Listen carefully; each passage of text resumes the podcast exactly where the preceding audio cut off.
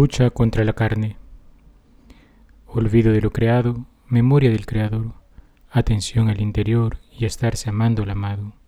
No amen al mundo ni lo que hay en el mundo. Si alguno ama el mundo, el amor del Padre no está en él. Porque todo lo que hay en el mundo, la concupiscencia de la carne, la concupiscencia de los ojos y la soberbia de la vida, no procede del Padre, sino del mundo.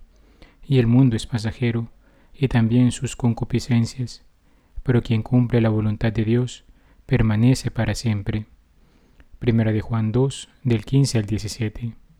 Como diría el padre Rollo Marín, el mundo y el demonio son nuestros principales enemigos externos, pero llevamos todos un enemigo interno mil veces más terrible que los otros dos, nuestra propia carne, de dos modos muy distintos, que aunque se expliquen y se complementen mutuamente, nos hace guerra nuestra propia carne, convirtiéndose en el mayor enemigo de nuestra alma. Por un lado, por su horror instintivo al sufrimiento, por otro, por su afán insaciable de gozar. El primero es un gran obstáculo, acaso el mayor de todos, para la propia santificación que supone indispensablemente la perfecta renuncia de sí mismo y una abnegación heroica. El segundo puede comprometer incluso nuestra salvación eterna. La sed insaciable de gozar es la tendencia propia y característica de nuestra sensualidad. El horror al sufrimiento no es más que una consecuencia lógica y el aspecto negativo de esta sed. Huimos del dolor porque amamos el placer. Esta tendencia al placer es lo que se conoce con el nombre de concupiscencia. El catecismo de la Iglesia nos enseña que en sentido etimológico la concupiscencia puede designar toda forma vehemente de deseo humano. La teología cristiana le ha dado el sentido particular de un movimiento del apetito sensible que contraría la obra de la razón humana. El apóstol San Pablo la identifica con la lucha que la carne sostiene contra el espíritu. Procede de la desobediencia del primer pecado, desordena las facultades morales del hombre y sin ser una falta en sí misma le inclina a cometer pecados. En el hombre, porque es un ser compuesto de espíritu y cuerpo, existe cierta tensión y se desarrolla una lucha de tendencias entre el espíritu y la carne, pero en realidad esta lucha pertenece a la herencia del pecado, es una consecuencia de él, y al mismo tiempo confirma su existencia. Forma parte de la experiencia cotidiana del combate espiritual. Juan Pablo II nos decía que para San Pablo no se trata de discriminar o contener el cuerpo, que con el alma espiritual constituye la naturaleza del hombre y su subjetividad personal, sino que trata de las obras, mejor dicho, de las disposiciones estables, virtudes y vicios, moralmente buenas o malas, que son fruto de sumisión en el primer caso o bien de resistencia en el segundo caso a la acción salvífica del Espíritu Santo. Por ello el apóstol escribe, si vivimos según el Espíritu, obremos también según el Espíritu. En la primera carta de San Juan vemos que la concupiscencia se clasifica en tres tipos. La primera, la concupiscencia de la carne, de la cual Santo Tomás de Aquino dirá que puede llamarse natural, en cuanto que se relaciona las cosas con que se sustenta la naturaleza del cuerpo, ya en cuanto a la conservación del individuo, por ejemplo la comida y la bebida y cosas semejantes, ya en cuanto a la conservación de la especie, como ocurre con las cosas venéreas, es decir, que se trata de esa tendencia a dejarnos llevar por el deseo desordenado de placer y el horror al sufrimiento. En un primer momento es claro que se refiere a todo aquello que deriva de la sensualidad, pero también tiene que ver con aquella sed, aquella búsqueda por obtener siempre lo más cómodo que viene de la pereza.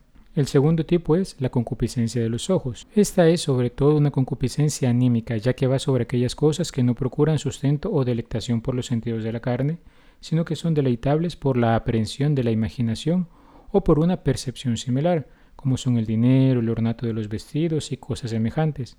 Es frecuentemente asociada a esa tendencia a dejarse llevar solo por la superficialidad, solo por aquello que se ve, como por ejemplo las riquezas. Si vemos en el fondo, lo que hay es un desorden en el modo de conocer. Por ello, aquí también se ha incluido lo que en espiritualidad se llama la vana curiosidad. Todo hombre lleva en su interior ciertamente un deseo de conocer la verdad, y esto, que es muy loable, puede ser ocasión de la sana virtud de la estudiosidad, pero si no se ordena adecuadamente, puede degenerarse en este vicio.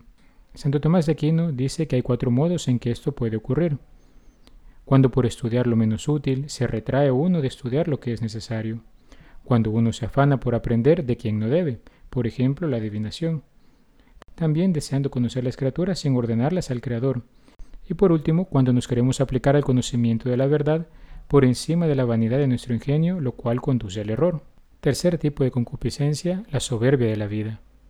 Se refiere al apetito desordenado por el bien arduo, pues la soberbia es el afán desordenado de propia excelencia. Se trata de un anhelo malsano de búsqueda de honores, cayendo en la vanidad y en la vanagloria. Es la jactancia de los bienes terrenos, de las riquezas y de la fortuna. La idolatría del propio yo, la autosuficiencia. O como diría el Papa Francisco, la autorreferencialidad. Todo gira en torno a mí. Es la búsqueda incesante del fasto, del lujo excesivo y la exaltación de sí mismo. Ahora bien, el pecado entra en nuestra vida cuando nos dejamos arrastrar por esas tendencias que provocan en el alma un desorden.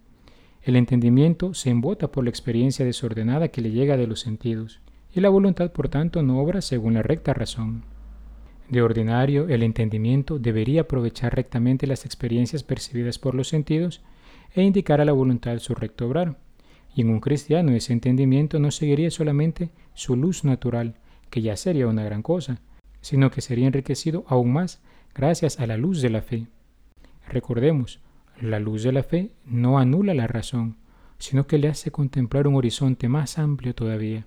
Le ayuda a percibir las cosas según su fin último, la gloria de Dios en el cielo. El hombre pecador no es sino un hombre que lleva un desorden interno, el cual tiene como consecuencia una vida infeliz, pues no goza de paz interior. San Agustín ya definía la paz como la tranquilidad en el orden. Entonces nos surge una pregunta.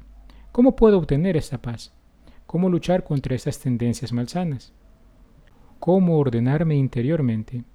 En primer lugar, hemos de recordar que por nosotros mismos no podemos nada. Sin embargo, por la acción de la gracia de Dios en nosotros es posible. La buena nueva que nos anuncia la llegada de Jesucristo al mundo es el misterio del Verbo de Dios encarnado. Nuestro Dios ha asumido nuestra naturaleza humana para redimirla y para liberarla de las ataduras del pecado y de la muerte por su pasión, muerte y resurrección.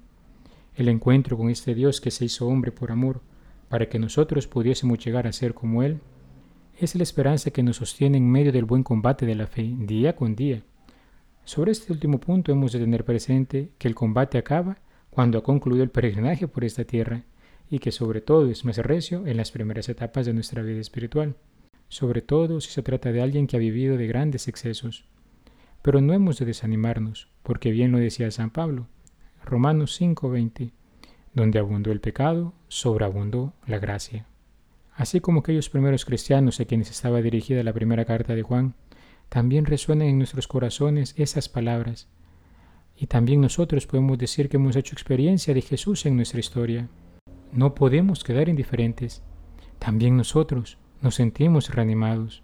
Nuestra Madre la Iglesia nos ofrece los medios para ordenar nuestra vida interior y corresponder al amor de Dios que se nos ha manifestado en Jesucristo, a saber, la vida sacramental, de modo especial la Eucaristía y la confesión frecuente, la vida de oración, la meditación de la Sagrada Escritura, la lectura espiritual, las mortificaciones que nos imponemos bajo la guía de nuestro Padre Espiritual o de nuestro confesor, la participación en la pequeña comunidad, en un movimiento apostólico o en otras iniciativas de evangelización.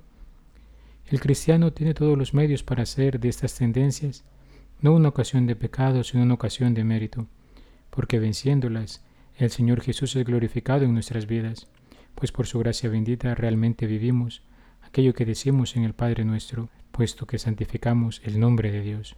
He sido el Padre Juan Carlos Cuellar desde la parroquia Santa Alicia en Altavista. Que Dios te bendiga. Alabado sea Jesucristo, por siempre sea alabado. la